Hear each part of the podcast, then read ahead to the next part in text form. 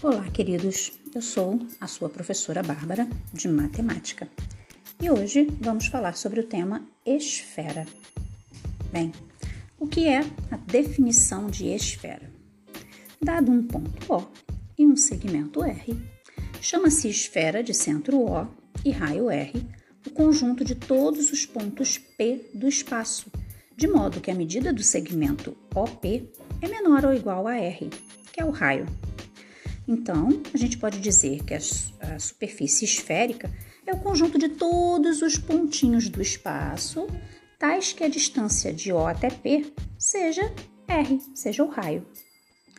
Bom, agora sobre o volume da esfera. O volume de uma esfera pode ser obtido a partir da expressão V igual a 4 terços de π vezes o raio ao cubo.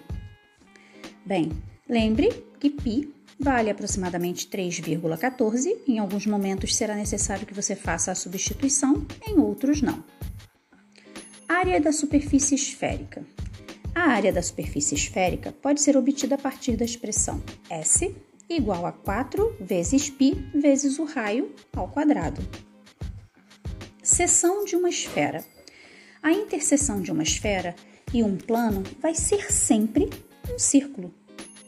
Então, se você pegar uma esfera de isopor e fizer um corte nela, imaginando que é um plano que está fazendo esse corte, você gerará um círculo. Não importa a posição em que você faça esse corte. Entendido? Então, beijinhos e até a próxima.